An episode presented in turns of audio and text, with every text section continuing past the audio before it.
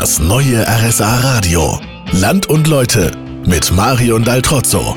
Kurz vor Weihnachten bin ich heute in Immenstadt und mir sind die vielen liebevoll geschmückten Schaufenster aufgefallen.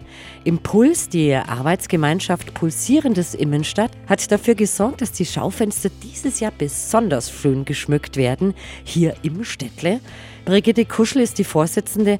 Warum haben sich die Händler dieses Jahr besonders viel Mühe gegeben? Also wir haben dieses Jahr in der Adventszeit ein Gewinnspiel. Ähm, welcher Händler hat das schönste Weihnachtsschaufenster? Das heißt, da können die Kunden können eine Gewinnspielkarte ausfüllen und sagen einfach, wer das schönste Fenster hat und werfen das dann in einen Weihnachtsbriefkasten am Marienplatz ein und können dann Gewinne bekommen.